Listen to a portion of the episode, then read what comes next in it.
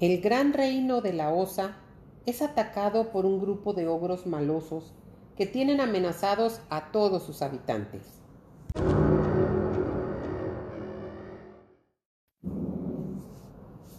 Quienes empiezan a comportarse muy extraño. Se les observa con miedo, se sienten amenazados y observados constantemente.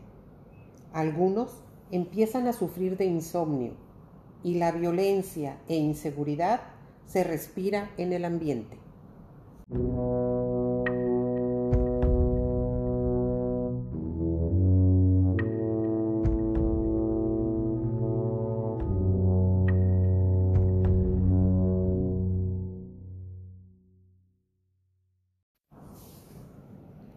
El rey, muy preocupado por la vida de sus súbditos, manda llamar al mago más afamado del reino, el mago Kalint, que cuenta con una poción adecuada para ayudar a todos los habitantes.